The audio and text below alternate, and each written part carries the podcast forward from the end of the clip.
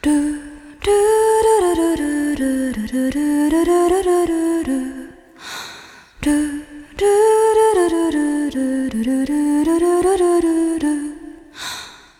说少年心性的话，就是任性嘛，就是非你不可，世界给他淹了，我要跟你在一起，是。对吧？我不管周围人怎么看，对吧？但是这部里边其实讲了一个我觉得非常好的部分，就是责任问题。嗯。嗯。比方说黄阿姨其实是亲自表达了这个东西，就是说我养你十几年，嗯。对我把你接过来，我的生活受到了牺牲，是。对。你这么任性的，就是想去哪儿去哪儿，想干嘛干嘛，是不是有点不太好？他其实借由黄阿姨的这个角度去表达这个东西，在以往的现实电影是没有的。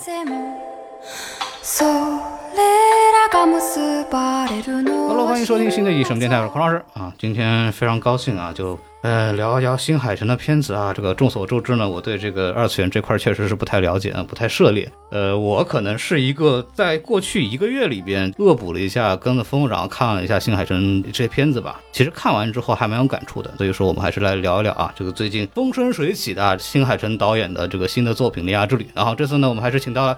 呃，两位这个真正的二次元啊，老二次元，来来来来，这给我帮忙来，来给我帮忙来，对对对，因为这次那个新海诚来了以后声势很大，所以我们把人凑齐了来来聊。然后首先有请到了我们这个非常著名的 B 站的知名 UP 主啊 没有没有，不敢当不敢当。啊嗯，B 站影视剪辑圈的知名大佬波彦老师啊，波彦老师打个招呼啊。大家好，然后很开心第一次上孔老师的电台啊，也是我梦寐以求的一个梦想。哎呦呦呦呦，这种商业互吹就不要来了，不要来了。然后呃，今天也是铃芽之旅特别火热嘛，然后今天我就拉了我的朋友拉蒂朋友，嗯，拉蒂朋友，拉蒂朋友，有一类朋友拉叫拉拉了我的朋友拉蒂，然后跟孔老师我们三个大老爷们儿一起来这里聊一聊二次元青春伤痛文学。Yes, right, yeah。大家好，我是来自播客青年度指南的拉蒂，哎，然后自己也是一个独立导演，然后这次很荣幸啊，能够来到什么电台，也是已经听了蛮久了，第一次来到这里。正所谓谈笑有鸿儒，嗯往来无白丁，嗯，斯是陋室，惟吾德馨哎。呦，我的天！过于客气，过于客气啊！还是感谢一下四票俱乐部借的录音棚啊，这次我们三个人有机会面对面的聊一聊。在节目正式开始之前呢，还是欢迎大家关注我们的微信公众号 S M F M 二零一六，这样就可以添加我们的小助手，就可以进入我们的听众群了。来，让我们正式开始啊！最近对这个电影比较关心的同学们都发现了啊，应该是目前为止票房上最为火热的电影啊，而且。它是非常神奇的，它是一部动画电影啊。这个在中国的这个票房的这个规律上来讲的话，其实是比较特殊的。那么原因的话，就是因为我们这位 新海诚先生三年来的一个新片吧，之前是《天气之子》嘛，在往前是你的名字，然后在国内大爆了两波。然后他这次呢，也是携着电影呢，是来到了中国的北京和上海做了路演。嗯哼，对，然后我和博远应该是我们两个看了他在的那两场首映嘛。这次我们其实三个人是周末又看了一遍啊，参加了一个朋友的观影团，这个朱基老师的观影团，然后看完之后赶紧擦干了眼泪啊，出来来聊一聊这个片子。太痛了，少男人的心事总是诗嘛，对不对？对，对，然后呢，说一下这个电影的一些基本信息吧。目前为止，这个电影的票房已经三点多个亿了，然后。呃，应该是今年的进口片的票房第一，嗯对，那个目前是一个非常出色的成绩啊，并且我印象当中，它是在上映当天预售就已经超过一个亿了，然后上映第二天预就已经两亿了，对然后目前为止我们录的时候是在周日嘛，已经上映的第三天，它已经三亿多了，可见这个票房的号召力确实非常的强啊，确实非常的强。然后本片呢，其实呃还有另外一个成就呢，就是他提名了今年的柏林国际电影节的最佳影片嗯哼，的这个金熊奖哈，当然有没有拿嘛？对，这还是提了啊，提了就是好的。很好了，就说明我们的这新海诚先生他正式成为一个国际大导演了。啊对，简单介绍一下新海诚啊，就以防万一有人不太清楚，他应该是宫崎骏之后最有流量的导演了吧？好像是啊，嗯你这次路演也很多人来，从知名度上来说，确实。然后呢，之前其实是一个游戏的画师嘛，在那个 Falcon 公司就出那个《灵之轨迹》呀、《异速起源》的那个，嗯，对他之前很多这两个游戏的很多宣传画什么都是他监督画的。然后他就是闲得无聊就开始自己做片子嘛，比方说《遥远世界》啊、嗯哼，《他他的猫》啊这些就是黑白的动画短片，几十秒到五分钟的这样的片子。嗯哼，然后两千年就开始做了一个第一部的彩色动画片吧，叫《星之声》。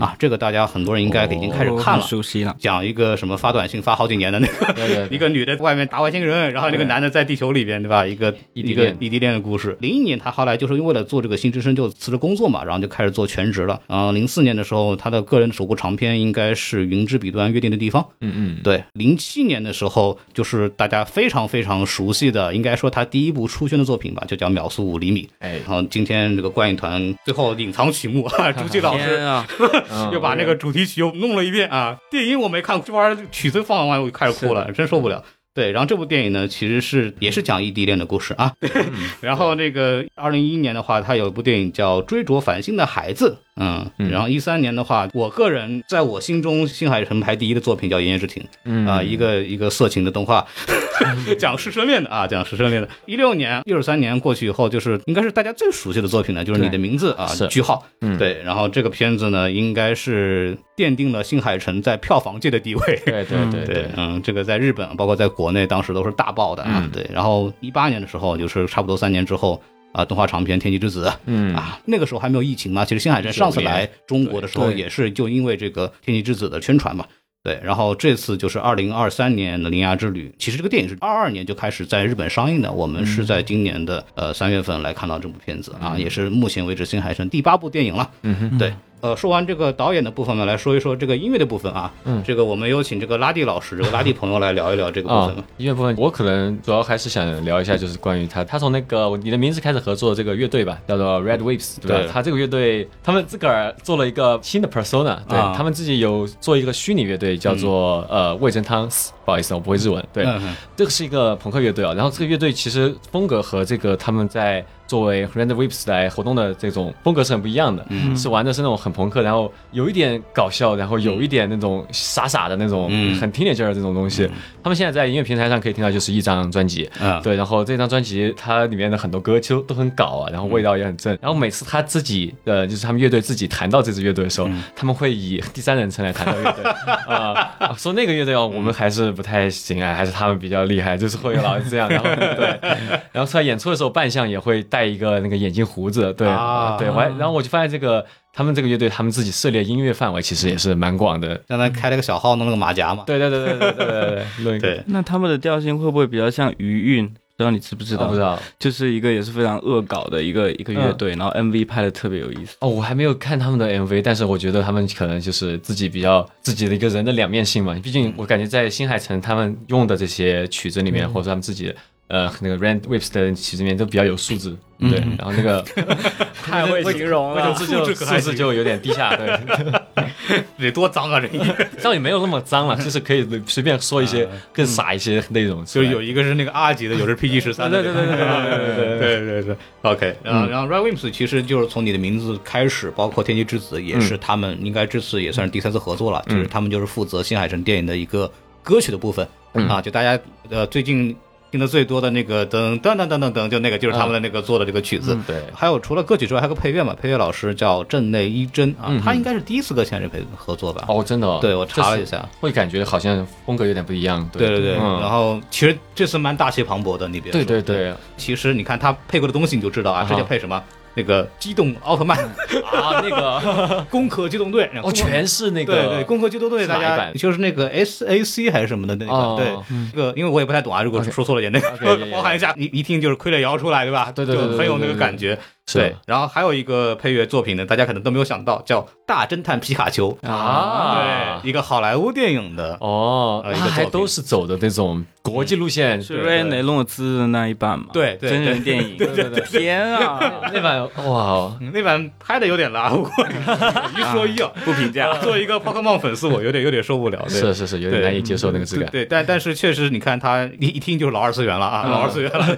但这次其实印象还蛮深，还中间有一段，它就是有个追逐戏，它其实是有有点仿鲁邦三世的那种配乐，你有没有注意到？就是他刚变椅子的时候，嗯。不是他从他家里跑出去嘛，嗯。然后去追那只猫嘛，然后那个其实他从整个表现上和他的一个配乐上，就还都是挺鲁邦三世的那种表现，然后那个我还蛮惊艳的，嗯。当时我感觉哇，这个玩的风格还是挺，我我印象特别哦深刻，我两次看我都是印象深刻的点就是他要刚开始跑，然后音乐马上就对对对对，就上去。对，其实这个是里面最风格不一样的一个曲子，感觉对，嗯，嗯，好，大家听上去都很激动，我们要不先打个分吧？，yes，打个分，打个分啊！我们这个有请我们的博远老师先来啊，来五颗星来打，快！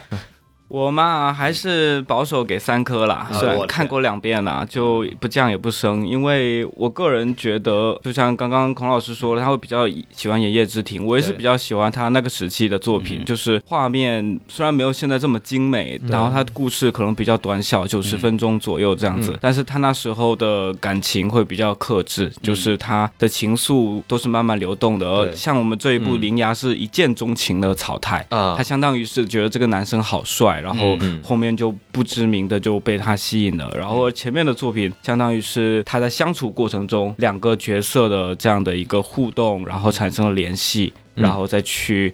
慢慢的纠缠，对这样子，我所以我就纠缠太快了，嗯对，所以我就这一部的话，可能不太合我胃口吧。嗯嗯。嗯，那拉拉蒂老师呢？OK，那其实这个我其实比较惭愧啊，就说实话，我是属于新海诚新粉，啊，对，新海诚粉和新海诚新粉都简称新粉，嗯，对，all the same，对对。然后我其实也是从《炎夜之庭》开始喜欢新海诚的，嗯。就之前的东西其实可能我还没有那么 get 得到，嗯，对。然后《炎夜之庭》其实已经比较接近现在的风格嘛，然后所以说相对来说，我其实对这一部我会更加包容一点，然后甚至我会给它打到一个四颗星的这么一个分数。哦可以可以可以，对，但其实我是二刷才会达到四颗星的。就第一次刷的时候，其实很多东西我可能还真没有太太看明白。嗯，对，然后可能到第二次之后，我感觉各种情绪这种，它东西它已经 set 好了，我已经知道这是什么情况了。对我只去感受情绪的时候，然后我就真的是啊，整个人就在那里爆哭，然后但是我又是一个有素质的一个呃一个静安人嘛，对，所以说我不能够再让自己在椅子上抽抽，然后就在那里嗯克制了很久。我觉得这次的。也有可能刚看完啊，对我的的感受冲击还蛮大的。对对，我们嗯都是在看了一次，并且是在刚看完来录的啊，对情绪上还有波动，非常激动啊。对如果不是很冷静，大家见谅一下。可能今天晚上回家想的说，哎呀，我说了啥？为为什么会这样？对对，郭老师能不能把那个节目给我拉下来？我不录了。到我的话，其实不过你刚刚讲的一个就是说他不加不减嘛，但是我是看了第三遍的。嗯对我，因为我看了 B 站那个观影场，然后又看了这个，就自己就买票看了一遍，嗯然后这次来诸暨的又看了一遍。其实我看完之后感受是越来越好的。嗯呃，逻辑的原因就是因为你看到第三遍的时候，你的细节会收到的更多，然后你越来越更多能够理解它跟之前的作品有什么不一样。然后它的信息量你也能比较多的补充到，因为这个片子是这样的，如果你第一遍看的时候会发现有很多问题，你不要觉得是自己的问题，他们就是有问题。对，但是我看完之后，我是因为我这三遍我中间查资料，我也看了很多别的影评，然后帮我补充了很多背景知识，然后你再去看的时候，你理解了他背后的人物动机之后，你再看。啊，它是对它是完整的，它至少是基本表达出来的，它其实没有那么烂。对所以所以说，可能我一开始看完之后，可能只愿意给个两点五颗星。嗯对，虽然我很喜欢它的配乐和画面，但是确实没有达到我对它之前的一个喜欢的那个程度。嗯但是我看完整个之后，可以给它加个三三点五颗星啊，给它加一整颗，哈，非常好。对，可以可以可以，对，因为它有些疑问，它其实通过解释或者脑补呢，它也能说明白，大概是这样一个东西。嗯，对，今天我们这个节目按照什么样的这个走向呢？一般来说我们会聊这个优点缺点啊，但是嗯。其实新海诚的粉丝惹不起，对，也也没有也没有也没有，啊。开玩笑开玩笑，就是但是我们是想温和一点，要聊聊这个片子的一些它跟之前的片子的异同吧，因为嗯这部片子号称什么新海诚集大成之作，对吧？然后都是对每部都集大成。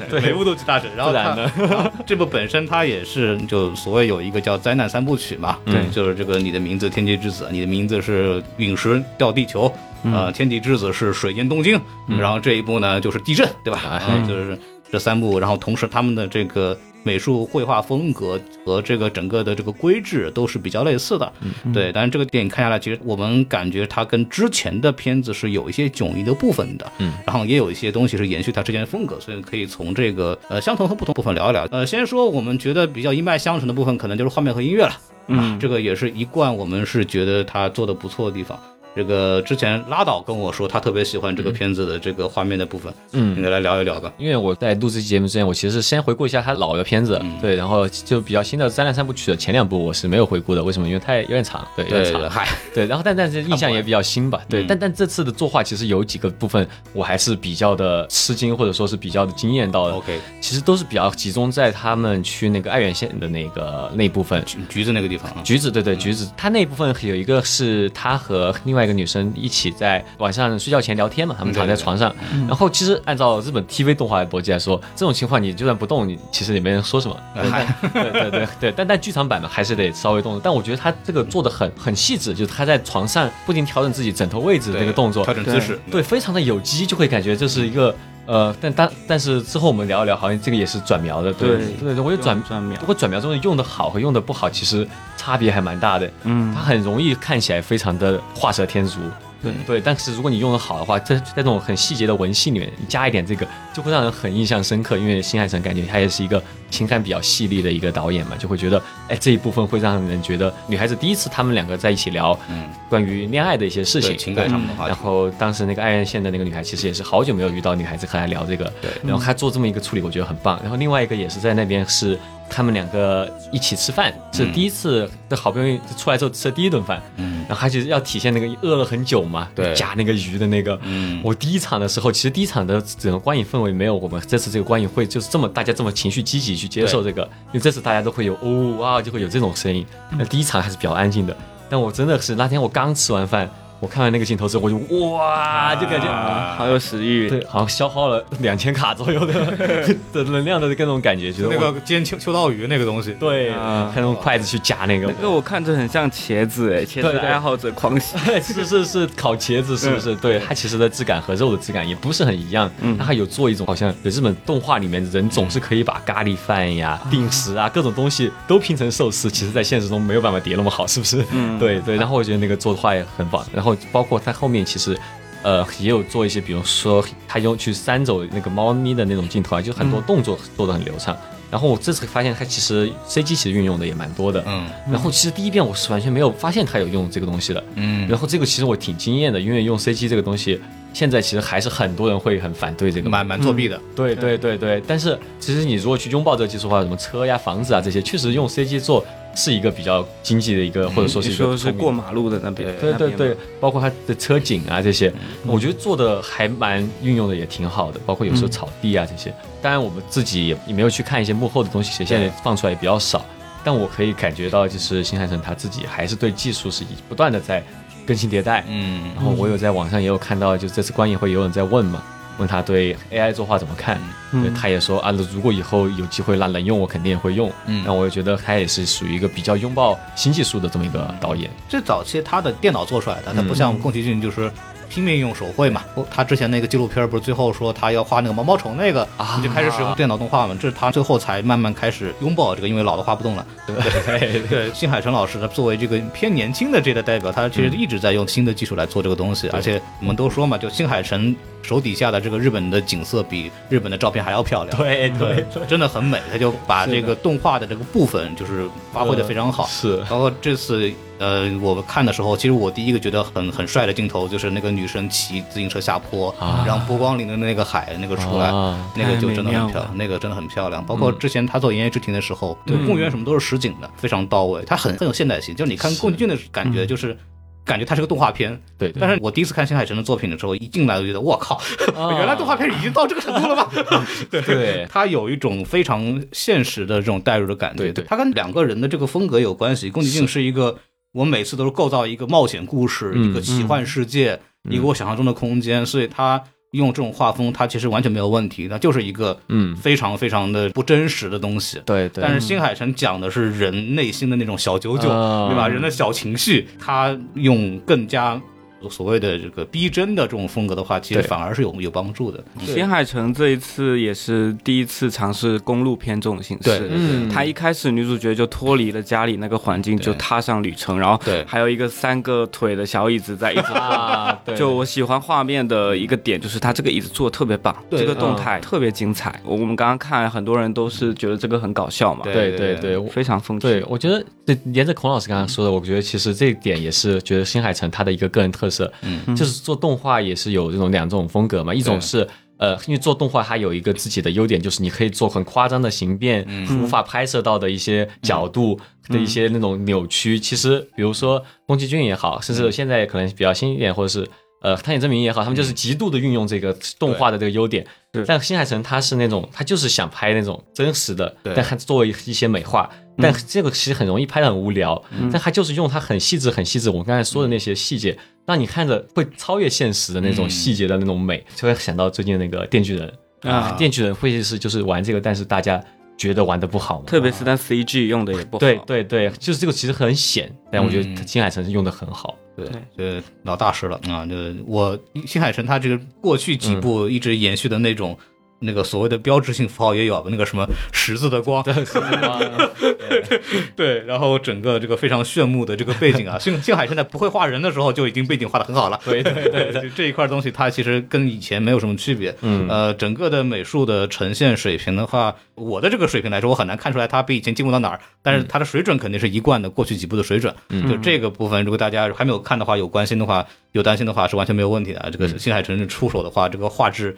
绝对是拉满的，就壁纸狂魔啊，壁纸狂魔还是在的，还是在的，非常棒，对，还是非常棒。呃，说说这个比较有趣的这个音乐部分啊，音乐部分其实我们刚刚聊了一下啊，就是那个整个设计，其实我最喜欢的是东京大地震之前的那一段。突然安静下来啊，等等等等等等等等等，那个东西出来，做了几个快点，然后刚一下，然后炸开来，他那块做的是非常棒的，嗯，对，非常有有特点。然后傀儡摇的部分，其实之前其实我们都听过了嘛，像空壳啊这些，对，其实都在做。天机之子其实也有一部分也用了这样的东西，其实也没有那么的吸引我。但是地震之前的那一段的设计为前奏，然后安静下来，然后炸，然后那个地方的这个配乐整个设计是非常不错的。是我刚刚他们你讲的那个追逐戏的部分，就是猫咪和这个椅子的部分，就是互相追打的那种感觉。嗯哼就是这些配乐的这种感受都非常不错。就是新海诚还是一个怎么说呢？就是靠画面和音乐就可以搞哭你的这么一个导演是。这个我们一会儿会聊剧情的部分嘛，就它剧情还是有点问题的，但是就是你还是会忍不住哭的。嗯，对，就是因为他这个音乐一删下来啊，你真受不了。是，对 对，新海诚 MV 大师嘛，但我觉得也克制了一点，我觉得这次对，他这次好像还是有在想，对，这次没有 MV，对，这次没有 MV，居然等片子完了，那个 Rain Waves 才终于唱歌，而且我一直很担心，就是最后会是工业催泪，就靠推音乐，但还是推了吧，推对了推了。推了，推了，嗯。推了，但是还是我觉得台词啊，还有稍微，哎，但这个我觉得还是待会聊吧，就关于他剧情上的事情，对，对，因为新海人自己其实是他比较在意场景的美感的。嗯嗯，他在他来讲，他会认为美的场景是能够给带给人带来一个不一样的感受，是能够帮助叙事的，对帮助情感传递的，所以他很注意这一块儿，就是他比别的导演可能更在意这些环境的，就是所谓的审美，或者他是不是足够精致啊什么的，嗯就他自己是有这种情感表达的这种需求的。对因为现在他可能比较的商业片了，但他过去其实。是一个很闷骚的这种这种剧本，经常是，所以环境的那种描写，其实反反而就变得更加重要了，对他来说，音乐的烘托啊，等等等等，对，玩氛围的，正儿八经的该拉满了都拉满了。来聊聊吧，这个故事部分啊，这个大家最关心的，这个新海诚导演这次的这个故事到底搞得怎么样啊？博远老师，你有什么想吐槽的吗？故事部分，我觉得咱们平行对比一下吧。就灾难三部曲，嗯，就这第三部《铃芽之旅》，它其实就是以东京大地震，就是后三幺幺，它是一部后三幺幺电影嘛。对对对，就是东京大地震这个事情呢，大家如果有去看过 NHK 的一个纪录片，其实它是非常详尽的记录了那三天东京发生了什么。然后我给大家简单的就是 brief 一下，当时那个感觉是大家觉得这是一个普通的地震，没想到它来的越来越猛烈。对，在电影里面《铃芽之旅》里面，我们能听到的那一些，就是说女主要关门时听到那些回声是非常真实的。嗯所以我看完那个纪录片，我才觉得，哦，原来导演就是想加入这部分，是因为。因为当时人们的房屋都被海啸冲走了嘛，地震完就来海啸了，所以他们不得不转移到一些学校或者体育馆里去。嗯所以是相当于大家的生活居所就变成了那一些平常可能是用作一些娱乐或者是工作设施的地方。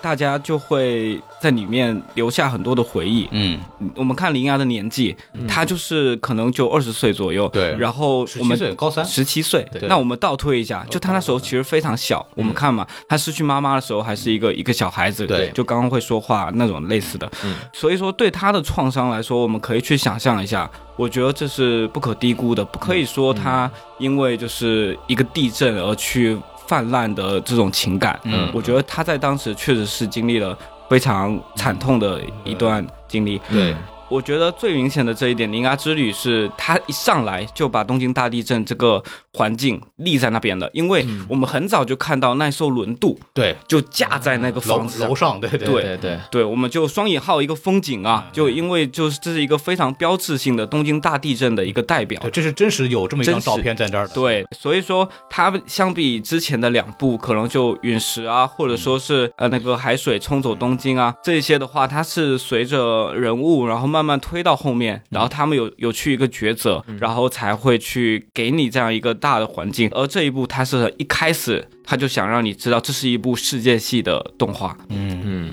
然后世界系动画呢，其实科普一下，其实就是像《新世纪福音战士》那种，啊就是大家都知道以男女主人公为中心，嗯。然后去表达个体与个体之间的情感，但是一定会放在一个很大的环境世界观下，它可以是真实的，也可以是虚构的。嗯嗯就是怎么说，就比较这个个人主义的这种片子，对吧？可以这么理解，对。嗯嗯嗯，它跟我们这种主流叙事啊，这个背道而驰啊。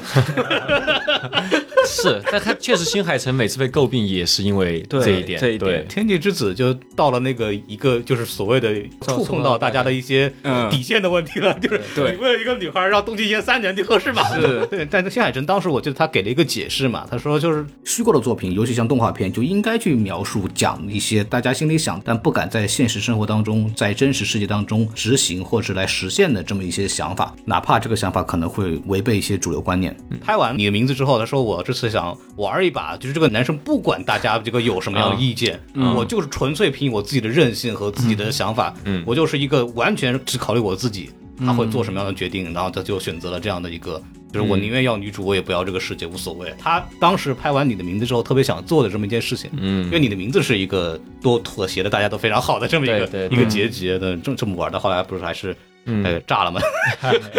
炸了？是，其实我当时看完以后，我是觉得有几个问题比较严重啊，一个就是所谓的设定搞不清楚，比方说那个猫的问题，对吧？啊对，你们有谁真搞明白那个猫是怎么来的吗？我我猜是不是？感觉好像是所有的闭门师都是有那种觉悟，是可以会自己会有可能成为药师嘛？嗯，对我感觉可能是不是内部推选或者是什么 受到处分的一些人，来你看那个左大臣他自己好像还挺愿意回去继续当钥匙，对。但他咋拔出来我也不知道。对啊，我们我还没懂。对，然后那个那个钥匙到底是他应该在哪儿也不知道，他在那个对。他比方说那个草太啊，他变成钥匙是在那个、对吧，在那儿一个山坡上啊，对。看着在那插了一根底子，然后那个小猫咪对吧，我们的大臣嗯。他是在那个现实社会里边的一块小的柱石了，对超 好拔，对，那个大猫就不知道在哪儿了，对吧？这个这个大猫怎么拔的我也不知道，对吧？然后大猫到底怎么回事儿我也没搞明白。然后大猫那个跟那个草太爷爷怎么认识的？作为嗯所谓我要把你作为所谓的那个柱石去镇压的话，那么为什么大猫跟这个老爷爷好像互相关系还挺不错的样子？嗯对，所以就会觉得是不是是内部人员自己选出来去当的那个吊石？其实我有听到一个理论，就是这个白猫跟黑猫这两只猫，它们其实是非常单纯的，就是有一个细节是，他铃芽对白猫就示好的时候，对。它就从瘦弱的样子变成了非常精神饱满的样子。对。然后到后面它被抛弃的时候，嗯，对，马上又黏了，又又又电子阳痿了。然后，然后就这一点的话，就其实他就是一个想受到关爱的人。就一开始是灵牙是第一个给他吃的人，所以说他认定了灵牙是他的主人，或者说像妈妈一样的角色。嗯，嗯，但是到后面就但我觉得这个逻辑也很新海诚世界观嘛，就只有爱才能滋养我，对，完整的东京并不能滋养。这个当然看到很奇怪的是，因为我们都有点看不明白这个白猫的动机到底是什么。就是一开始它只是就是、对呃，好像是人畜无害的小猫咪，对吧？然后我就找一个主人，怎么怎么样。嗯然后后来他看草太。这个觉得就有点嫉妒吧，所谓的，然后就把草太变成椅子、啊，你替我当班吧，我要享受我的人间繁华的世界。啊对，然后我我说那你就享受就享受完了呗。说您这个干嘛还得到每个哪个每个山头都给弄一遍，对吧？都给把门开一遍，对吧？这个、有点不莫名其妙。他的最终目的其实应该就是想让草太变成那个能石，对，嗯然后他跟铃芽能够永远在一起。对对，对然后他是他就太，纯爱了。但其实他是领着铃芽去，嗯，对。拎着铃芽，我我觉得我第一遍看的时候，我超讨厌这只猫，我觉得坏猫坏猫。但是它又很可爱。对对，但第二遍我终于看明白它在干嘛之后，我觉得啊，是一只好猫猫。啊 这个猫就是，就它其实很多人说，很多人说说完全是个三角恋嘛，嗯就是小猫大臣是男二，然后草太和那个莉亚是男女主嘛，嗯对吧？然后后来这个最后的结尾是这个。呃，因为首先他因为把这个草台变成这个一变成钥匙之后，林芽就不理他了，说你给我滚蛋，对吧？谁要跟你在一块儿，我就要跟我草台在一块儿，对吧？然后这个最后那个小猫咪就是。最后，他最后一步是把铃芽领到了那最后那个真正的门之前，然后主动的带他进去，然后他理解到了就是草太和这个林芽之间的事，可能更多的是林芽对草太的这种痴心不改的这种感觉。他说：“那算了，我就自动退出吧。就就这种偶像剧剧麻嘛，就是那种、哦对。他还说什么要要还给你，由你来去打开。对，就是就是很悲催的那种男二啊，就是让我认命了，我就走了。哎我还一直都没有在想着，我还以为他就是他的小孩，就是那种，对，这个就是就但也有也有这个映射在里头，也有对，但但小孩其实也有那种嗯。所谓杀父娶母的那种啊。情节，他也有可能在讨论这个吧，不知道说深了是有可能就是只猫而已。这个猫实在是这个就有点戏有点多，嗯，对，然后包括那个还有的问题，像那个左大臣那个所谓的那个附身那块儿，其实也没有解释清楚到底是对，对，主要是他怎么就会有这种能力？对别的就不 对，大臣没有，对，嗯，就对大臣估计就是比较小孩儿吧，因为、哎呃其实后来有人解释嘛，就是可能这个左大臣和这个大臣之间，可能也是一种类似于环阿姨和林牙之间的这样的母女啊或者是母子的关系，就是他们有一个那个母子关系嘛，然后感觉就是那种左大臣就是知道自己的命运，就是我就守在这儿，然后那个小朋友可能他被。封印的时候可能还是个小孩子，啊但之前是不是猫也不知道，有可能是不是猫嘛？因为他那个钥匙的设定是说你会被那个神明附身，然后慢慢的履行你的职责。这几十年，他对那个草太的时候是这么形容的。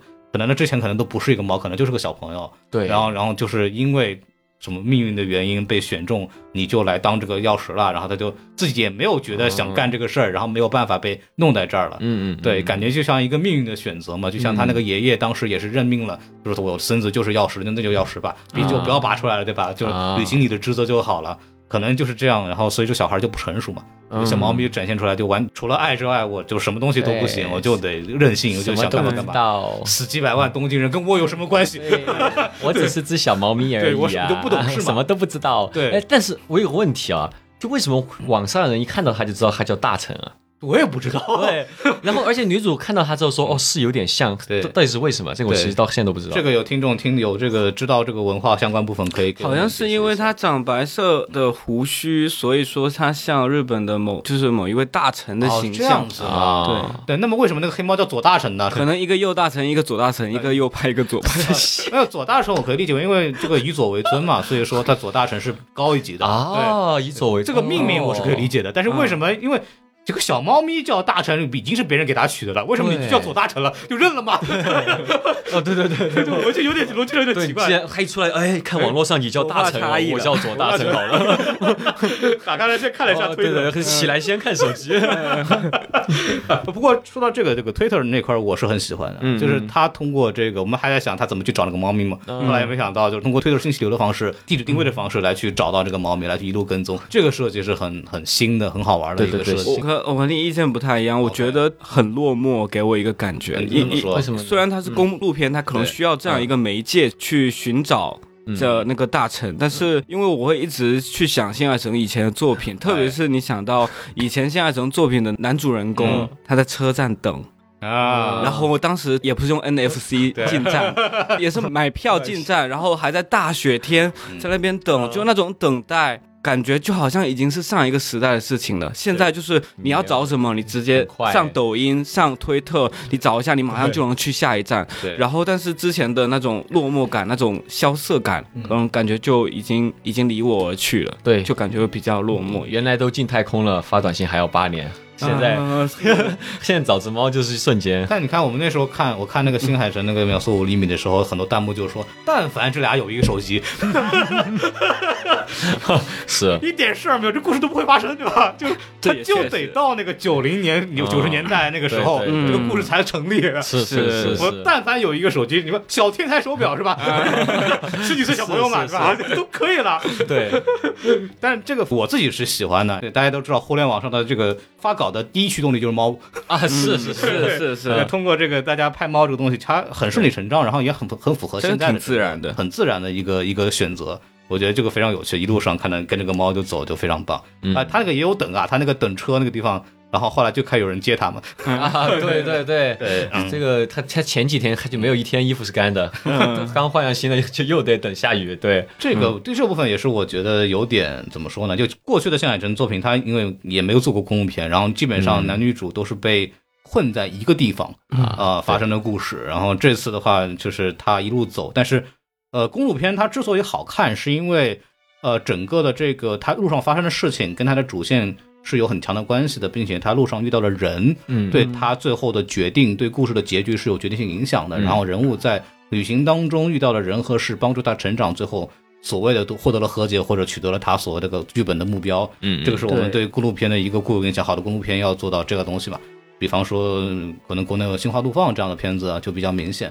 但这个里边，其实我感觉，当然我们都知道，新海诚是为了纪念三幺幺大地震，他路过的那些地震频发的地点，嗯这些都是有所指的。但是这些人本身跟地质地震的关系并不大，在拍的时候并没有强调，就是这些人他跟地震之间有什么关系，并且这些人在铃芽去追寻的这个路上，他没有起到一些呃从深处的作用。我是这种感觉。嗯是，我就是就就是他就是啊，我给你换衣服，然后我给你一个什么地方住，对吧？然后给你让你过一晚上，然后你接着走吧。好像大家都 move on 的那种感觉，只告诉你哎废墟在那，对，啊，对对对哎，，它里边其实也没有去聊地震的事儿吧？因为我的感觉，其实看这个片的时候，其实有点，我一开始对这个地震这个背景是不了解的，嗯就是我是没有脑子里没有装任何的背景知识的时候来看这个电影。然后新海诚后来映后说跟这个地震有关系，我才哦，原来跟地震有关系。我以为的是什么呢？我以为的是土地滥用。你你知道吗？啊就这个故事有点像什么呢？你看他在那个所有的这个里边，比方说废弃的学校呀，然后包括这个游乐园呐什么的，嗯说的不是说说他因为地震啊什么东西的，最早那个是有坍塌嘛，当然其他比方学校什么都没有说是什么问题。我以为比方说是那种因为这个日本的这个人口增长不够，啊，然后这个慢慢的很多地方就是支持不了那个经济发展了，嗯因为它有这个经济落潮的这个很长的时间，嗯停滞的十年嘛。对对，对，所以说很多地方慢慢不住人了，没有人去了，所以它被废掉了。但是人类废掉之后，它其实并没有做任何的恢复，生态恢复什么东西的，所以说导致神明土地神对人类不满。啊，对，然后出来我就开始地震了，我得搞你们，对吧？就我我以为这个，因为我看他那个词儿嘛，不就是说敬告土地爷说这个我把你们土地奉还嘛，哦对不对？哦，予以奉还对，予以奉还。我以我看的时候，以为我我以为是讲这事儿了。哦，对对，其实我没有把它太跟这个地震有扯上关系。地方振兴的片子，我感觉是有点像那个什么，就是我们要重新重视土地的利用啊，对，我们要不浪费这个自然环境啊，我们要感恩我们的土地啊。啊，对，对，我以为是这个东西，你知道吗？啊。然后你后来跟我说这是跟地震有关系的，我哎，啊。对，我觉得就是如果金海诚他说这个片子是为了地震或者为了展现地震这个东西的，我觉得有点没有弄好，我是这种感觉。其实我是没有感觉它有很强的关系，他哪怕跟我说啊，地震只是我用来赚取观众情感和眼泪的一种工具，我可能更会这么理解，因为他提到那些地震的地点嘛。当然，这个跟我们没有亲身经历三幺幺有关系，尤其是我们对日本的地震是没有感同身受的，所以说我们可能比较难去共情。那么可能日本的观众看到的时候，他有可能看到那几个地点，然后一看到地震，然后就不需要他讲故事了，嗯就情绪自己就来了，对吧？就就是可能他的戏剧目的就已经达到了新海诚要的这个作用，就是让大家关注这个东西。但是本身如果你单纯刨除这个情绪之后，我们作为一个没有背景了解的观众去看的时候，其实我很难把嗯。地震的苦难这个事情和这部片子能有很深的关系联系。嗯，对对，，这个是我看的时候是有疑问的，就是我、嗯就至少我理解的东西跟金海诚跟我讲他要表达的东西其实有点出入 这是这是我的一个感受，这是我的对对对一个感受，，嗯哎，作为成都人，我还是有点紧张。哦嗯。我看到之后觉得，因为我在成都，因为我是成都人嘛，嗯。然后之前经历过五幺二，嗯。然后后面又搬到过加州去，呃，看到这个每次啊，加州也是，我在对加州也是，嗯。看到什么电杆摇啊，嗯。什么地震警告啊，我就觉得 哎呀巨紧张，这个还是会有一点，还是有那个一些呈现的，比方说在第一次啊尹恶他起来的时候，就是那个不同的人地震不一样，他那个每个人都会手机警报嘛，对那个肯定有的。我在加州时候也收到过，对对那个东西看到对对，呃有点像 Amber Alert 一样的东西啊。然后对对对。但是每个人不一样，比方说有的像现在教室里的学生们就说啊地震了怎么样？啊，对。然后有的人在天台上说啊怕地震了怎么样？还有在在打篮球根本没有人管，无所谓了。这个和当时在五幺二的情况其实也挺像的，因为像像我当时是六年级住在最高的，嗯。然后地震了之后我们其实很害怕，那楼下的小朋友也是第一次经历地震嘛，然后还在那里打篮球，然后还在那里投球，但但大家已经疏散下来了，对就是然后就是对是这样的，对，对，就感觉像是挺准的。就是日本怎么说，它作为在作为一个地震带上存活的国家，其实大家对小地震已经习以为常了，对根本不在乎。对我三级五级的算啥？对，但我觉得它总体来说，我觉得还是比较能共嗯情。就是它不光是地震嘛，就是它其实整个片子是关于创伤的，对各种灾难的创伤，有五幺二也好，还是说其他我们遇到的一些灾难也好，就这种创伤，它其实最后几句话，我觉得还是比较打动我的。嗯，就是在创伤的当时，你会觉得其实是蛮绝望的，不管是零八年的时候也好，还是后面一些事情也好。但是他是回去告诉他自以前的自己说，不管现在你多绝望，嗯你以后还是有一天会喜欢上别别的人会有过上有希望的生活。但那一瞬间，我就觉得绷不住了。朋友，对，对对对，然后因为其实最近也是一个创伤的之后的一个时间嘛，就会觉得对如果能够回到当时，告诉当时的自己，然后当时的自己可能会觉得很需要这个东西。对。对，嗯嗯，很像什么，就很像疫情的时候，嗯，然后就是我们大家在疫情的时候，嗯尤其是我生活在上海的时候，其实蛮有感触的。活活关了三三个月，是对，然后那个时候就整个情绪啊，包括整个的所有的这些东西，都处在一个很低的点上。对，没有人告诉你，会好，是我们都不知道什么时候会好，但是后来、呃，众所周知的原因，突然就好了，蛮 好，对。突然疫情就消失了，没有人提它了，对吧？就就好了，对对对就就如果你对这个片子。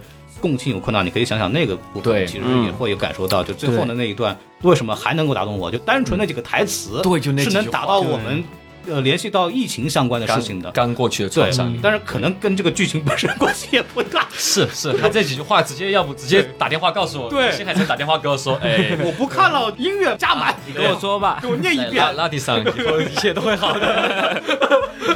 对，刚刚说到那个公路片的几个朋友嘛，就那几个朋友其实本身对这个主线关系不大的，嗯。对，但是实际上最后那个台词也有也也用上了，嗯，就是就林芽其实在这一路上是遇到了一些朋友的帮助，感受到了人性的温暖，对的对吧？对对对，就是这么一个事情，对哦，你这么一说，其实还是也可以说用上。他用上了，但是问题在于，就是说我们虽然知道小的铃芽她有创伤，但是这个青少年时期的铃芽看上去还是一个挺正常的小姑娘，是对吧？对。我们其实对青少年的这个铃芽的状态，因为它篇幅问题，这个片子很商业，它有动作戏，有大场面，有小猫咪，对吧？然后还有公路片，对。他想做还挺多的。对，很多东西。然后我们他对人物本身的情感的挖掘的。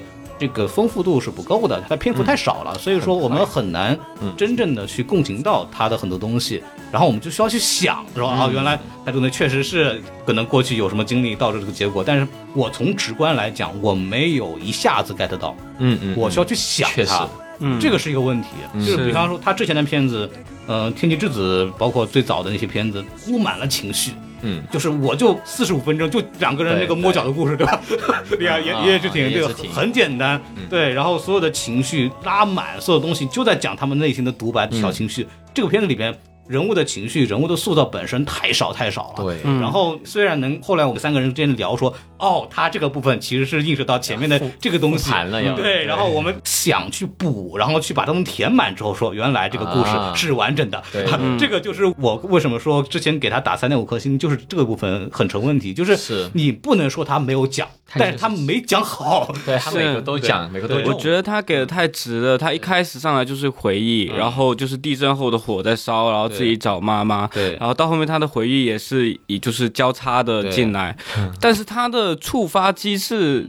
其实就是不够日常，对。他不会像以前的片子，他会在日常中有一种恍惚感，嗯。就比如说我好像突然到了另外一个时空，或者突然想到某一个人，嗯。像你的名字里面，他写下的东西原本是交换名字，但是后面是写我喜欢你，对。那东西就很戳人。对。但是到他这里的话，他就是到了一个灾难地点，然后他就可能逼自己去想，因为我要关门，对 所以我就我就得得自己去想这里经历了什么，这种东西就不是很打动人很。硬给，很硬给到对这叫很商业片套路嘛，然后就到这儿该有了，对那个弄上去，然后就是这这样一个感受。所以我甚至都想，如果这不是一部动画片，没有这么唯美的画面跟音乐，如果是部真人片，我看了会非常的尬。但如果是日剧，说不定会好，就是每个每一站它篇幅长一点，嗯你对这些人有一些感情或者怎么样。但这个篇幅不够呀。就是对我觉得他他问题最大的问题就是他想讲的东西太多了，你知道吗？对对对他过去的片子基本上只讲了爱情，就即使是他最近的两部片子之前的，其实虽然说背景也很宏大，有很多动作戏，场面也很大，但他其实还是把感情聚焦在了男女主之间的嗯爱情的部分，其实没有讲太多的东西在里头。但是这部片子里边，他想表达东西实在太多了，对什么地震的致敬，我们一会儿再说，对吧？嗯包括那个什么感情问题，其实也是个很大的问题啊。我们一直说新海诚是一个很会拍感情的导演，你看这部里边。然后除了这个男女之间爱情，虽然我在看的时候一开始也没搞明白，怎么你们两个人呢就非你不可啦？我就、嗯没你我就活不了了，这个东西很神奇。但是你，然后你要想，他其实里边还有很多其他感情，比如他那个阿姨跟他之间的感情，对，然后包括那里边还有那个这个叫什么码头的那个啊阿姨的同事、暗恋这个阿姨，对吧？嗯然后那个秦泽和这个男主之间的这种毕业楼线，对，就很奇怪的很奇怪的东西。就有有人说那个秦泽可能是同性恋吧？对，就对对对，对，我太爱秦泽了，秦泽太爱草太了，秦泽，秦泽比女主爱草太多了，秦泽。哎呀，很傲娇。一开始说他欠我两万，不对，其实是我欠他两万。对对对对，然后他夹在阿姨和这个小姑娘之间，是吧两边吧。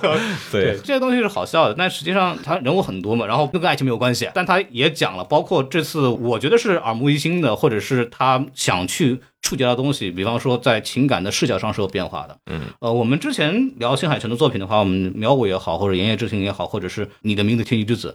都是在以青少年的视角去聊这个东西，哦就是他的视角就是一个十几岁的小男生和这个小姑娘，或者跟其他莫名其妙的老师之间的关系，对吧？嗯对。然后他的视角全部都是很细腻、很着重的去以这个男生的视角去看这个事情，所以我们很容易被带入嘛。嗯嗯因为新海诚自己他的说法是，我希望这个电影是拍给十几岁的我去看的，嗯。所以他视角是非常非常个人的。嗯。他没有，比方说一段爱情之后，我要看看父母怎么想的呀，兄弟姐妹怎么想的呀，哎，家里人同不同意啊，大家其他人怎么看呀？但这部片子里面又有，哎，这部片子里边就有黄阿姨她的视角，嗯。她怎么去看女主的这种。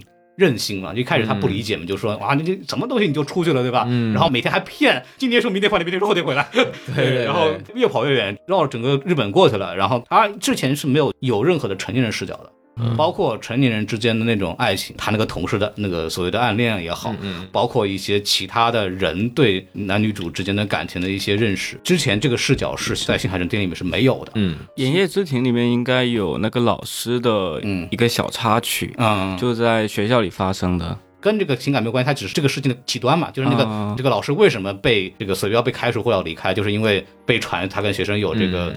嗯有有这个绯闻嘛，对吧？就是另外他没有一个就是说看待男女主之间爱情的视角，但这次是有的，嗯因为这个视角其实跟这个少年心性是没有关系的。我们一说少年心性的话，就是任性嘛，就是、嗯就是非你不可，我拼命努力，我怎么样，世界给他淹了，我要跟你在一起，是对吧？嗯我不管周围人怎么看，周围人爱死死，随便，对吧？但是这部里边其实讲了一个我觉得非常好的部分，就是责任问题。嗯。嗯。比方说黄阿姨其实是亲自表达了这个东西，就是说我养你十几年，嗯。嗯，对我把你接过来，我的生活受到了牺牲，是。对，你这么任性的，就是想去哪儿去哪儿，想干嘛干嘛，是不是有点不太好？他其实借由黄阿姨的这个角度去表达这个东西，在以往的现实电影里是没有的。对，而且铃芽是还是有点不懂事的。对。她在旅途中，她就说，为什么黄阿姨还不去找个男朋友？她有没有想过为什么她不能找男朋友？啊就是因为她得抚养她。不。成熟嘛，就黄就一边来说，就是很希望阿姨去约会，对吧？嗯他的逻逻辑是你阿姨你去约会了，你不用管我。对对对 对，然后包括那个阿姨给大家做那个小朋友式的便当，他就说那个这种情感太重了，我有点受不了。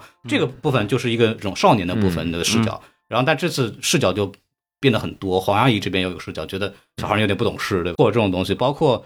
呃，里面有一个印证嘛，就是所谓的黄阿姨和铃芽之间就有点像铃芽对大臣的那种东西，嗯。他们两个都说了同样的台词，就是说你能不能成为我家的小孩儿？对。就铃芽是对着猫说的，然后黄阿姨是当时接那个铃芽回家的时候说的这句话，嗯。所以它里边其实就讲到一个部分，就是铃芽对责任的认识是不成熟的。嗯。他对那个小白猫说，因为他家不能养猫，对阿姨跟他讲嗯我们家不能养猫的，然后他还跟那个小猫说，哎，要不要来我家玩啊？啊要不要成为我家的崽啊？对然后那个猫就信了，啊，就是我就要跟你在一块，就是所有的原因就是因为猫信了，猫真的认为林芽想把它领回家，想养它，啊想为它负责任。呃对，但是林芽其实没有做到嘛。嗯对，林芽其实在乎的是草太嘛。对，对我有点喜欢椅子，也不喜欢你，对吧？就就是那种啊，就是我觉得可爱嘛，对吧？但是黄阿姨是正儿八经养他十几年，就是同样说出这句话，一个成年人去说这个话，他是有责任的，嗯他是有那种旁观者视角的。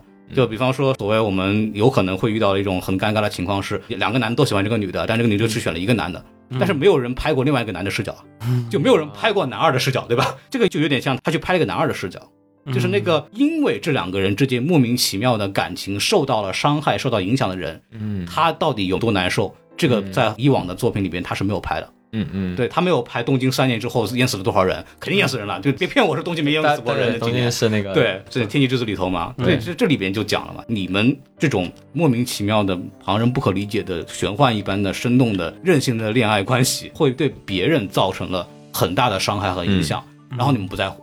嗯。我就是我就要走了，然后我就要跟他在一块儿，就是我就没他不行了，对吧？你怎么没他就不行了？这阿姨就很懵逼啊，对。这这个确实还蛮奇怪的，，对当然最后新海诚还是落到了一个，就是阿姨还是理解了嘛，嗯到后来都是觉得你好，你们俩好像是真爱嘛。对作为长辈，我还是最后支持了一下，就是带着自行车起来走了。就那个地方是感动我的。确实挺温就是，那个男女主之间的关系，他这个里边描绘的太琐碎了，他其实没有形成很好的去那个情感连接。但是阿姨那一段带着自行车带着猫载他走的时候，我是感动到的。嗯嗯反而林牙那一次有个举动，我反而很生气，就是那个车车摔到地下之后，气囊也弹出来了，啊门也坏了，啊然后车发动不了了，然后那个阿姨还在跟这个秦泽在想办法，怎么回事？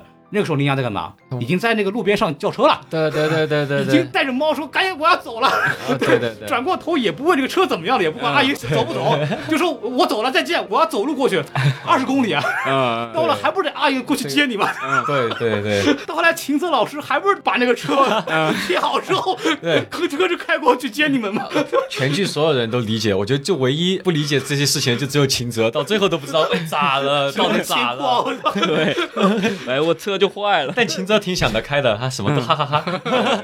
秦瑟这个人很很好玩，他是对缓和了整个剧的一些矛盾和尖锐的部分，就是所有的这个矛盾冲突到他的对对车里就放首音乐就过去了。哦我嗯太爱秦泽 DJ set 了。就这个人的设计是在剧情上很好的缓和了整个的，就是不太能被人理解的一些非常直给的尖锐的一些情感的交流吧。对，我觉得这一块设计的是算是剧本上比较成功的。没有他的话，这个剧本就变得很奇怪，就变成就变成那个阿姨和侄女之间那种战争，你知道吗？对对对很容易变成那样的东西。所以就是新海诚这一块，我觉得我们说他集大成也好，或者他跟之前的作品不一样也好，就这一块，我觉得是一个非常有意思的一个一个，角度。觉得他成长了在这方面。但是可惜的就是他想讲的东西太多了，然后又导致每个部分都没有特别的去，就是都是零零散散的一块东西。嗯，对，包括那个男女主这一块爱情戏，看完之后，我的第一反应就跟别人说，去看星海这电影，你要看爱情对吧？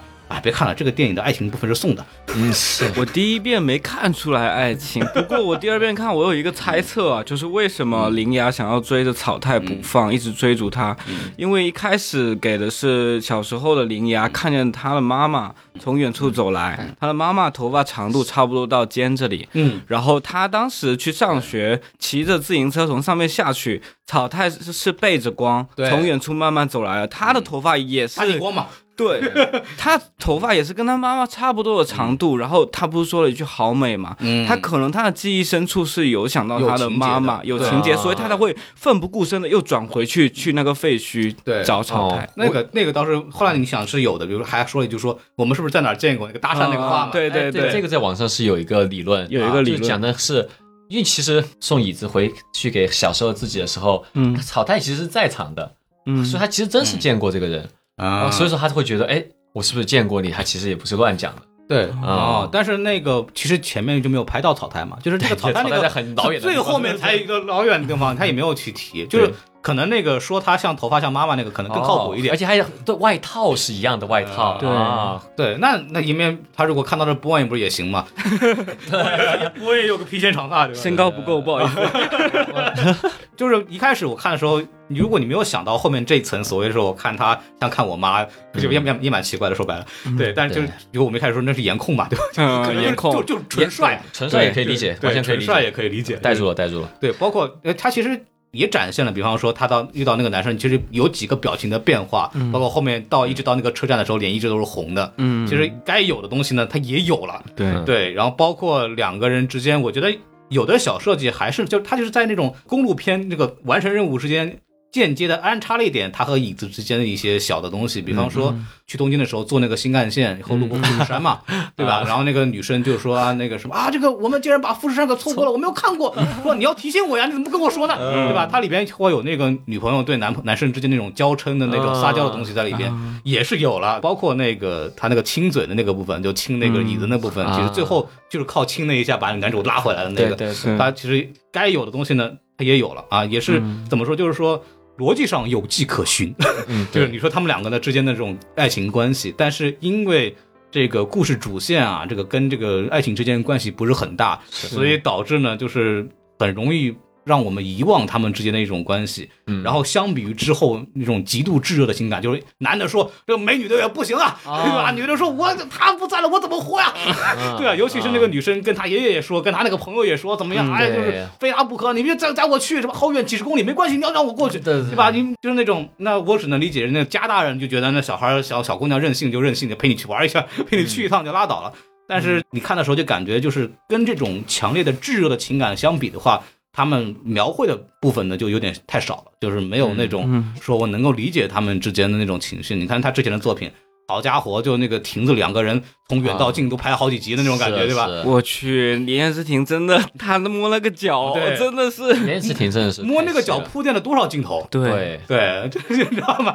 剧情的这个限定两个小时之内，他讲的东西太多，所以他很多东西轻描淡写的就过去了。所以说是看的时候，你第一遍完全没有 get 到两个人为什么会相爱，完全没有问题，你就理解为偶像剧就好了，就觉得男的帅，对对 对，就就基本上搞得定啊。再包括那个男主对女主，你说我也很难感受到那个男生对女生有多爱，但是你要说没有呢，也有，对吧？就是那个男生变成椅子之后。他会陷入沉睡嘛？他不是理解为我们睡着了，他是被所谓的就是觉得自己意识脱离了身体，我要死在这里头了，对吧？然后女生每次把他晃起来，对，要醒你醒一醒啊，你清醒一点啊，就把那个男生从这个心灵监狱里边给拉出来了。啊，他所以说那个男生才会喜欢他，嗯对他有这个情感在里头啊。那哦啊，你要自己仔细在这个复盘看两确实这个都得仔细复盘看两三遍你才理解哦，原来是这个样子啊，原来他们是相爱的。好的，我还是比较拜他们，就是都是互相颜控的。这这个我觉得太合理了，对对对，嗯。完全可以理解。但确实你这么一说，新海诚的这种情绪里面的东西很多还挺靠二创的。嗯。嗯，对，你看了很多二创之后，你会发现，哎，还真是这么回事。嗯，秦泽和环阿姨也挺有东西的。呃，对他们俩我也很 我超磕。超磕这个，我觉得真挺磕。啊我觉得他留了好多空间，嗯反而给二创很多机会。然后你看了二创，你再回来看，你就说说的太有道理了。嗯就你自己喜欢哪一个，你就自己选哪一个就好了。感觉那种啊，幸海真是董宣发的，是董二现创的。是董宣发是，董二创的，包括那个他们把那个好不容易两个人哄好之后再上路，我一开始弄两个曲子不行，都是爱情相关的，啊有问题赶紧调的，对对对对对对就生怕我们想不到他们两个之间会不会有什么故事。对对对，啊，这个地地方我也是觉得嗯很有意思。这个剧情嘛，它有一个好的地方，我是觉得就是它商业化是很成功的，嗯。嗯。对，吧？好笑部分是好笑的，是。我特别喜欢那个椅子那个设定啊，那个当然它有悲伤的部分，对嘛，它也代表了就是在三幺幺大地震，就是失去一条腿的人，就是啊。他的那个设计有残缺残缺，对。一个象征物。但是，从喜剧的角度来说，这个东西又很成功，嗯。因为三条腿是不稳定的。啊，三条腿不稳定的话，就给他的动作有了很多的逻辑可行性。是首先就是跑的时候一瘸一拐的就很可爱嘛，三条腿的那个椅子跑的时候真的就不稳当，就特别可爱，又跑得特别快啊，有点像那个刚学会走路的小朋友一样，嗯看着特别可爱。还有就是因为他是三条腿，所以说他可以去完成，比方说定格之后啪嗒一摔倒，嗯啊，这种啊这种喜剧性的这种用了落点很多次，对这种喜剧的落点，如果它是一个很完整的椅子的话就不行。嗯如果三条腿它缺一条腿，它这种移动啊什么东西都非常的合理。这个这个部分我是觉得它这个设计的是非常有意思的，可见新海诚也很看重这个椅子的设计，很得意啊，抱着那个椅子抱着椅子来来中国这对边，对对每场都在。嗯最近去欧洲还被拦下来了啊就说不准他带，然后最后还说半天还是带走了。包括他那些呃一些小的包袱的一些设计啊什么的那种喜剧桥段，包括椅子带小孩玩什么东西的，都都挺好玩的。嗯对。但是话又说回来，他这部分是做了，做了之后跟这个整体的这个主旨情感呢又有点割。对，就是感觉这部片子呢，你总结下来为什么看的不爽呢？就是你说的那些他想表达的东西，该表达的也都表达了，但是因为篇幅的原因。取舍上表达的不够充分，嗯，然后又考虑到商业化的原因，又做了很多跟这个主旨关系不大的一些又有趣的好玩的部分。虽然说本身很好笑，但是又跟这个主旨表达又没有关系，导致了它的观感是我们很难投入其中的任何一个部分。嗯，我们投入不了任何一个部分，就是我们共情不了任何人，然后它就会造成一些观看上的感情的缺失。啊、所以我就劝大家，如果大家想喜欢这个电影呢，可以多看几遍。嗯，是对，看点二创，我觉得是一个好主意。我不知道，我其实看现在城片子，我真的是从来就不去思考任何的剧情和逻辑，不讲剧情的嘛。对对，我觉得这个现在城他就玩玩情绪的，但这次我其实觉得他玩的很少，对，还相比之前那种纯玩情绪、纯玩氛围，他现在这个他又想做的比较的工整、比较的商业化一点。然后这次我觉得确实就像刚刚孔老师说的一样，他的情绪他还是想要，但是他情绪又很多，然后他任务又很多，然后他又想做的很好笑，然后所以说就是你很难就是真的花时间去共情任何一件事。但是幸好现在生还是有一套绝招，最后给你一拳把你给揍哭了，对。只需要那两分钟就搞定你了！对对，我知道你可能前面没有太懂，但是没关系没关系，我有这套东西啊。对，您瞧瞧这个，哎，很工业化，对对对，他他已经懂了，就是那种。对对，他那种奥特曼那种的，前面 前面几拳都没任何意义，嗯就靠最后最后放大到那个最后还是靠光线，对，那就把那个形式做到极致嘛。对。这方面是厉害的，就是功底很强。是。对，但是跟他之前的作品比的话，好像就没有那么喜欢。我个人觉得这部最败笔的一个地方在于姨妈坦白之后。后面结果告诉我们是附身的这一个做法，我当时其实看到他坦白的时候，我我是非常投入的，因为我特别喜欢电影里面，特别是在日影里面这种大声呐喊出自己内心独白的这种桥段，因为我觉得特别真实。就是我要告诉你，虽然我养你十几年，但是我也有痛苦的地方。对，就这种东西是很真实的，嗯，也很现实嘛。然后结果他说完之后，他是被附身的，然后后面他又开始说，虽然我说的是真心话，但是还要什么什么什么，我就觉得有点为了成就整个影片的大我去牺牲小我了。我觉得这部片可以有很多侧面描写，比如一开始你可以描写一下姨妈，因为要照顾林芽，她没办法去进行很多工作以外的个人生活，她的活动，她没办法去约会啊之类的这些东西都可以。对，还有比如林芽她的三幺幺后的创伤，嗯她怎么样去表现？我觉得很简单，我举个例子，她可能从小经历过那个地震以后，失去了妈妈以后，她可以不敢坐地铁，嗯，因为地铁它是会摇晃的，对。那个摇晃的感觉可能会让他想起儿时的创伤回忆。我觉得可以设置这种小细节，嗯。嗯但是它因为整个公路片的基调已经定在那边了，是。他就一定要往欢乐上去靠。对，嗯。嗯，对，而且他这个所谓去的那地方，他跟地震的关系，只是因为他们发生过地震，或者是那个门就开在那儿。对，有废墟，对，就感觉就是还是割裂的。他作为一个想表达地震创伤的片子，公路片的部分跟这个他想表达的情感是没有关系的。他最多表达了一个大家还在安居乐业的生活，那肯定不是他要表达的东西嘛。对，但也有可能就是他不是每次他要先去幻想这里面人人们的生活的声音吗？对我感觉他可能是不是就是要铺一点这个，但但是其实有点难 get 到，因为。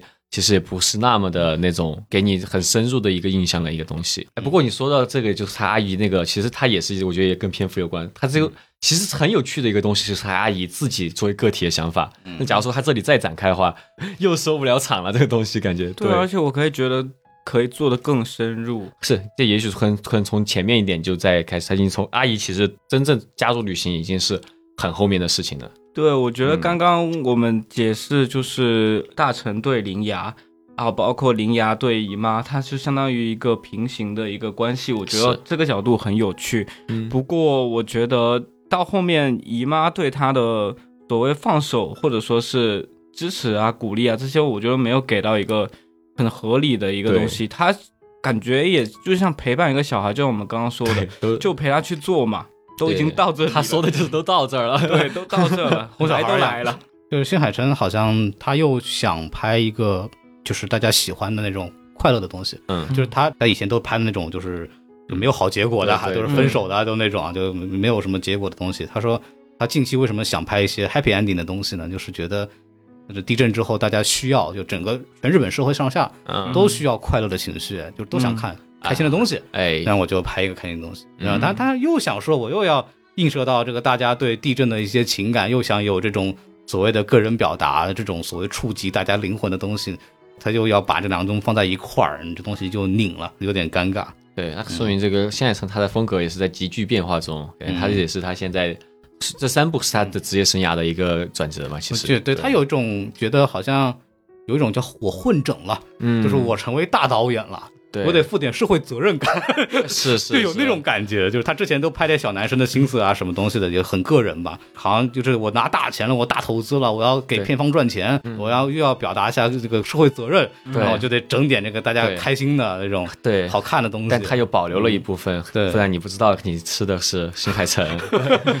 这个怎么说呢？这种导演的这种商业化，嗯他某种程度上也是可喜的吧。至少他成为了宫宫崎骏之后第二个就是所谓的票房扛把子这样的人物。对那日本也很久没有这样导演出现了。嗯，啊，说到这儿我就可又想起来了，就那个我觉得是好的，就是最后那个大猫咪左大臣变成大白猫之后，嗯纵身一跃飞到那个上面去嘛。飞的时候他是踩在那个船上面的，是把那个船踩掉，啊然后飞起来的。它其实有这个象征寓意吧，就是希望大家走出这个地震的创伤过去的。创伤。呃，要不就说到这儿，就聊聊这个地震吧。补充一下这个知识啊，这个三幺幺大地震，它是一一年的啊，就非常非常早，大概十几年前的一个地震了。大家非常熟悉的这个福岛核泄漏嗯啊，也和它有关系啊。嗯这个它的废物处理这块儿，其实也是对于日本来说影响很大，包括坂本龙一啊什么都都有参与过相应的社会活动，也以此做了一些作品啊什么的。大家如果对日本的文化感兴趣的话，这个在近几年属于日本的一个社会性的一个大问题了。嗯这个地震大概有九点零级啊。然后我们刚刚提到的地方，比方九州啊、爱媛县呐、神户啊、东京啊、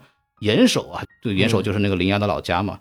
然后他们其实分别对应的就是一六年的熊本大地震，一四年的伊予滩大地震，然后九五年的阪神大地震，还有一百多年前一九二三年的一个关东大地震，还有一一年的三幺幺大地震，分别根据这个地点是有对应的。哦对，这个也是它在这个地震上的一些设计。我们刚刚说到的这个船的画面，其实就是海啸把这个船顶到楼上的这么一个部分。因为地震伴随的就是海啸嘛，尤其像日本都是海了，对对啊也没地方可震，不像四川呢，其实还是山地比较多一点，它不会引发海啸这样的一个形成问题是。对，这个可能就是跟这个呃地震所谓的一些有相应的部分吧，就是然后包括。呃，钥匙这个事情其实本身在日本也是有历史的，哦呃，有历史，在这个日本的文化里边，它其实也是从中国这边一个传说的挪用或者是延续吧，就是我们传说当中地下有什么龙，有龙脉，有怎么样，然后会引发这个地震，然后就是日本也有会说我们这个地底下有一个叫那个鲶鱼，因为因为鲶鱼喜欢钻地嘛，所以说他们联想说为什么有地震呢？因为我们这个底下有鲶鱼啊，这个哦，所以说我们这个日本的这个老神仙啊怎么办呢？就是拿两个石头一头一尾给它定住了。哦，对，然后给它完了以后呢，它就不会乱动嘛，然后地震呢就能被有效的控制住啊。这个东西呢就叫日本的钥匙。这个钥匙呢，目前为止在这个日本的三大宫的呃鹿岛和香取神宫境内，其实目前为止真的是有两个石头在那儿放着的哦啊确实是是有这个钥匙的一个部分。嗯对，给大家稍微小科普一下这个关于这个日本地震和钥匙相关的事情。嗯对，然后最后一部分肯定聊一聊我们对新海诚的一下印象吧。嗯因为这个是新海诚第八部片子，然后我们之前电台也没聊过。嗯啊，我之前也没看过新海诚作品啊，但是看完之后确实感触很多，我们可以来聊一聊。拉蒂老师对这个新海诚导演的这个地位有什么了解吗？嗯，其实，在大学的时候比较出名的就是《秒速五厘米》嘛，啊，然后那个时候感觉还还是一个比较稍微小众一点，或者说是彰显品味的这么一个 导演。对对对，就别人说你喜欢谁哪个导演，你要说什么暗夜秀明，大家觉得哎。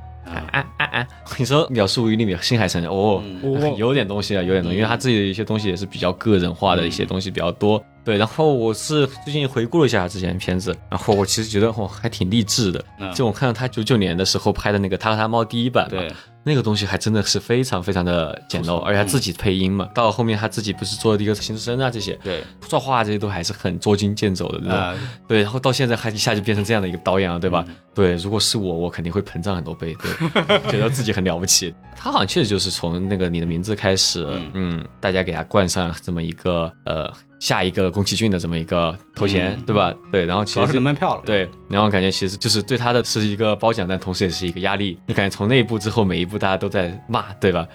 对，因为因为你是指着下一个宫崎骏来拍的，对你不是安野秀明，你不是汤浅证明，你不能够对就是你不能拉，对，对你不能拉，对你日本国家队，对吧？对吧？这个东西是，所以说我感觉其实他这几年这个一边他个人东西确实会消失，但我个人其实最喜欢的还是他的《炎夜之庭》就是《炎夜之庭》其实是大家都喜欢耶，这天。对，因为他《炎夜之庭》上一部是那个追逐繁星的孩子嘛，对他其实也是一直我也觉得他是很上心，也一直在探索新的东西。他的那个追逐繁星孩子，他比较想真的想做宫崎骏那种，啊对，真往那边靠。对，当然不是大家有点哎这是啥，你没看明白对吧？然后他退回去做了一个短一点的片子《言夜之庭》。他当时的年代事情的人物设计，涂坚一现在是做动画监督，我觉得他做了很多已经延续到现在的一些喜好上的东西吧。但当时我觉得他对光影这个东西好像还更加的痴迷一点，因为还勾线啊这些都是对应的这边白光和绿光嘛，白线绿线这样的。然后他之前的东西，说实话，他最有名的那一部《秒速五厘米》啊，嗯，被我从我的记忆当中删除掉了，因为当时我看的时候我真分手了，然后真、是真伤痛了。我看完之后伤痛疯了，对吧？然后直接就忘记这个，然后这次录节目我也不敢回去看，我感觉今天的那个演奏就就演到那，然后朱熹老师，你要为我们的眼泪负责任，我跟对你说。对对对，DNA 又动了，我突然又想起了一些 当时的心情的事情。对，我觉得现在还是挺了不起的，就是一直都能抓住这种十多岁的这种东西，就大家的十多岁的时候的灵魂的一部分都保存在他的电影里。他挺有意的，就想讲这部分的，因为对就是宫崎骏的片子就很宏大嘛，对，讲一些人和人之间一些基础的一些大的道理和大的情感。对对对就是新海诚，你要说他负面讲小家子气啊，对，就是格局很小，对他就讲那点这个对爱情之间那种小心思，对小的东西。讲真，我还我还真挺喜欢《天气之子》的，我是《啊天气之子》还看哭了。我知道这个片子就不讲大道理，就不讲道理。我觉得这种不讲道理 不讲道理。我觉得对对对，我就是要谈恋爱，对吧？我觉得这个对于十多岁小孩，你当然确实就是不讲道理。我对当时不就是那样的嘛？然后我觉得有时候看现在这片子，就是不要太想太多逻辑，你也别想啊，科幻设定你也别想，道德也不要啊，没有道德，这个就是要情绪，对，就是这个东西。我觉得还挺欣赏这一点的。新海诚其实他其实特别喜欢描绘的这种爱情是一个是异地嘛，嗯，异地，就是距离它一定会产生一些故事。嗯，对，因为异地恋这个事情，现在其实对异地恋来说已经没有以前那么难了，对吧？随心飞也很便宜，去年很简单，对呃去年在上海也可以异地恋。随心飞很便宜，然后微信什么东西也都在嘛，对吧？哦，对就是他当时还不打电话。当时都不能打电话的，那但是现在 相对来说，你反正周末要见个就见了，对吧？就很对方便。那现在跟以前比的肯定是不行的，特别是那个两个十三岁的小朋友，然后好不容易历经万难终于见到了，那个时候树下那么一吻，当然很触动了。对，当然，我对苗五的这个经历啊，不会让你伤心吧？就是嗯我、我 我看的时候，其实最让我打动的是最后那一部分。那个男生长大了之后，嗯回到了好像是在东京吧，对，嗯然后跟那个女生呃所谓的相遇了，但是现在是没有拍出来，但是那个女生应该是没有回头的，但就这个男生回头了就走了，就那个时候其实就明白了，就女生已经过去了。嗯女生已经把他放掉了，对对就是我已经结婚了，我已经怎么样无所谓。嗯但这个男生，你从后面仔细分析，你再结合他的小说，嗯因为电影拍的非常的克制，很多东西没有讲。你嗯把小说的东西连接起来，你会发现这个男生这么多年一直在为了说准备自己跟那个女生在一起的这个事情在努力。嗯就是他们十三岁告别的时候，那个女生跟那个男生说：“说你一定会成功的，你可以的。”虽然他们两个之间因为距离问题没有联系了，但那个男生一直就是心里有这么一个人。包括他第二章的时候，不是那个有另外一个女生就特别喜欢他嘛，嗯然后里边有一个镜头我是特别印象深的，就是宇宙飞船还是火箭上升之后，然后那个男生就面向看那个宇宙飞船，眼睛是看向远方的。嗯我们就知道那时候知道那个男生的心里还是在那个嗯最早那个女生身上，他一定是在遥远的那个部分，他没有在这个地方。那个镜头是很动人的，就一下子明白他的心情。包括他后来所谓长大之后。成为一个程序员，对吧？对然后他本来也是一个体体弱多病的人，后来上学的时候开始加入运动队，嗯然后成为一个什么叫什么文体两开花的学生，嗯然后后来一个人出来做这个独立程序员创业，然后你工作就挣了很多钱嘛。其实一直这个男生就在为了足够强大能够保护你的时候，嗯我可以准备好跟你在一起。他其实一直在讲这个事儿，因为最早那个男生因为知道那个女生搬走的时候，他很生气，就说说你怎么可以走那种，就他就、嗯小男生他没有能力没有钱的时候，他有无助感，到所以说我一定要努力，我一定要。成为什么什么样的人，然后我终于准备好了，说你结婚了，啊 就那种感。他其实聊的是这个事儿，所以最后为什么那首歌就是有没有再一次机会、那个歌，对其实就很痛啊，嗯，确实你 就很痛啊，就是我准备好了，你他妈走了，就就就那种那首歌真的太痛了，太痛了，太痛了。那就那个就是很难，男生很就是比方说女生视角的那些戏。呃，很多都是喜欢就说出来了，就喊了，对吧？山盟海誓，巴拉巴拉，恨不得就是好像全宇宙都知道。但是男生，尤其是有一种男生，他对爱情的表达是很很克制的，因为男生表达爱情是一个非常难的事情，特别是他在比较年轻的时候不懂的时候。对，然后金海诚是很会抓这个部分，就是我喜欢你，但我不知道怎么说，然后我我又弱势。他他拍的东西，男生一个是距离，要不就是年下，就是那个男男的比女的小，对，要不就是弱势，要不就是那个老师，对吧？对，要不就是女生上太空去对驾驶机甲，他在当高中生，对对对，就是那种地位和那个年龄认知是有差距的。嗯那个时候男生更加不敢，就他嗯不知道怎么办，你知道吗？他哦他完全没有那个应对能力嘛。《言之庭》给我感动的地方其实是男主对他的老师表白说：“袁小姐，我想我是喜欢上你了。”但后来那个女生跟他说：“请叫我老师。”那个男生就崩溃了，你知道吧？那个男生就跟他崩溃了，就是以为自己失败了。他很生气的一点是他从来不知道老师的很多的个人的信息。虽然我很喜欢你，我们两个好像有很多的交流，但是你从来没有把你的生活敞开给我看，你瞧不起我，对吧？你没有把我当成那个平等的那个人。对，男生都有自尊对心，他有点感觉那个老师在玩他，在搞暧昧。原台词这么说的嘛，啊，自己的事情你只字不提，不停的套出别人的心思。我在憧憬什么，爱慕着谁，这些都传达不到，因为都是我的一厢情愿。这些你一开始都知道了吧？那个台词的时候，我一下子就被戳中了。他真的对那种呃姐弟恋，就是所谓男生处于下位的那种男生的那种情感，把握的非常的准。这个是金海神我看完以后非常震撼的一部分。对对后期到现在三部曲之后，他好像又改了，对现在喜欢搞那种就是。一个是女高中生农村女农村女高中生 和东京帅哥的故事，现在我反而会没有觉得那么的触动人，好像我可能他现在就是东京帅哥了。我感觉他不太会写女生，他的男生真的很准嘛，因为他估计他过去也有相类似的还是情感经历，自己的经历吧。对对他现在是东京帅哥了，所以说他爱写东京帅哥。对，嗯，呃，胭脂亭还有一个东西我是特别喜欢，就是它电影感非常强，嗯啊，就是他的镜头语言是是用满了的，对就是用各种树木啊、公园的场景对做隔断，表现出男女主之间的心理距离。对吧？两个人如何如何越来越相近，最后直到摸脚 啊，然后这段对才结束。对这个部分其实是非常电影，反而现在的新海诚的这种商业套路的拍法已经没有他过去的那种啊，就是很电影化的东西来处理了，就是因为叶之宁是一个很好拉片的东西。是对，呃，之前我看木鱼水晶其实做专门做了一期。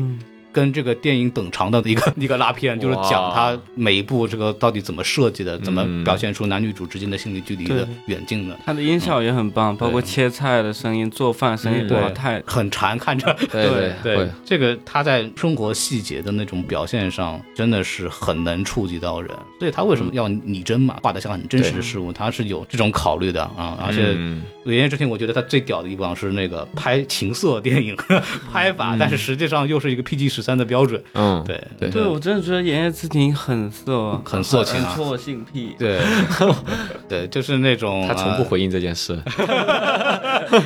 呃，就是那种好像什么都没有拍，但该有的东西都有了，就他是这次又有脚相关，他又不回应这件事儿，他就问他是不是喜欢，他他就说啊没有没有，就是这样设计的。而且不像昆汀啊，昆汀就是关键说哎就是就就是喜欢脚，对，我 就大张这个拍。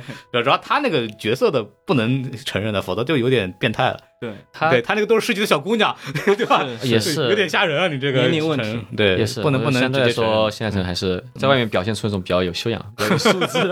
穿个小西装，戴个小椅子，他他从从来都很有素质呃，的。他非常的那个礼貌的，这次那个对对几次的那个露面的我都有看嘛，这个人还是文质彬彬的，有一点没有那种。《一夜之庭》里边那种衣冠禽兽的感觉，太会拍了，太知道怎么去拍，能把那个色气的感觉给弄出来。对，就是我一开始其实不是先看新海诚的电影认识新海诚的，我是接触 Mad，就是因为我看很多 Mad，对我一开始剪 Mad，我就想说我要用什么电影去、哦什么动画去剪，然后我发现很多人剪新海诚的电影，然后剪得非常好看，他们会提取里面就是那些音效，比如女主的喘息声，啊他们做菜的镜头，嗯。剪起来就非常的优雅。对啊，然后看起来非常的舒服，然后我就想说我也去试一下，然后我当时还做了一个鬼灭乘以天气之子，把这两个世界观剪到一起，哇，就相当于我的启蒙，因为因为他的就像你说的，对。它的二创性很高，是他自己都自自己二创，他每次拍的东西又弄个小说，对对对，他就喜欢二创，新海诚宇宙，对，给自己留空间。他他是学文学的嘛，他有点贾樟柯你知道吗？啊，就那种学文学出来了，然后当导演，哦。本身文字功底很强嘛。是是是，对，然后顺便可能就电影弄完以后，直接弄个小说，就跟那个陈赫尔他们也是的。然后我们说到这儿的话，就是哎，就男生之间聊，还是聊到这个色批的部分。还好一个纯情的爱情开始，我们以色批为结束。我我们也很有素质的，我们也很有素质。对对对，嗯青海诚片子还是一个是苗五吧，如果没有看过的啊，如果没有看过苗五和这个《言叶之庭》，还是能比较代表他早期的一些个人表达风格的这个部分的。对，如果大家只看过那个《天气之子》或者是这些的话，我会推荐大家去看一下以前的这些他的早期的作品。嗯，B 站上都有他的片子，结合 B 站弹幕看，真的太好笑了。一定要，就你可以先看一遍没有弹幕的，如果你不喜欢弹幕，但你一定要开弹幕再看一遍。是你把那个滚动弹幕给关掉，就看那个静止的那个部分，嗯它都有那个很好的补充，还有那种各种玩梗的那种东西。对，然 后大家可以去看一下这个片子。虽然说我们不认为它是新海诚最好的作品啊，这个应该大家都没有什么异议了。对，但是如果你是因为这部片子第一次认识的新海诚的话，他确实是一个很有特点的导演。然后我们今天呢这个节目呢也就说到这儿。嗯，感谢两位的来参加我们的节目啊！这个结束之前呢，还是欢迎大家关注我们的公众号啊，S M F M 二零一六啊，大家可以加入我们的这个公众号之后呢，就可以添加我们的听友群，就可以跟我们聊聊这些关于电影的有的没的。然后我们这个电台呃最近改名了，因为这个相关政策规定啊，这个不让用电台了啊，这 个你也知道吧？是是是，你也知道不让电台了，所以我们把那个电台的那个台改成了苔藓的苔啊，加了一个草字头啊。大家如果搜索的时候，给别人推荐的时候，也可以说明一下。然后我们这个今天这个节目呢，也就到此结束啊，感谢二位过来。然后希望大家有机会，最近反正这个新的进来的电影非常多嘛，嗯，也算是一个，呃，希望大家有机会多看电影。然后我们今天就跟大家说再见了，拜拜。好，拜拜。欲しかった言葉を言う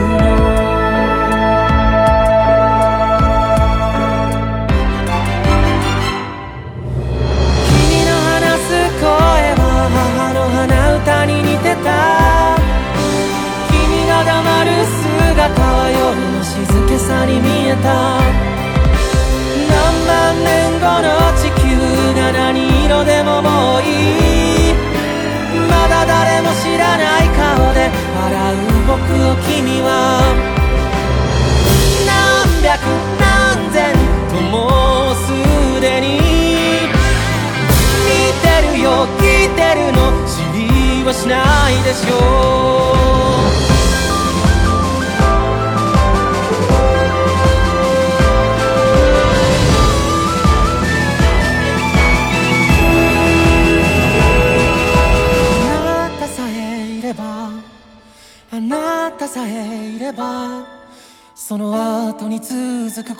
葉がどれだけ恐ろしい姿をしていても夜の腕でいざ抱きしめに行けるよあなたと見る絶望はあなたなしの希望など霞むほど輝くから。君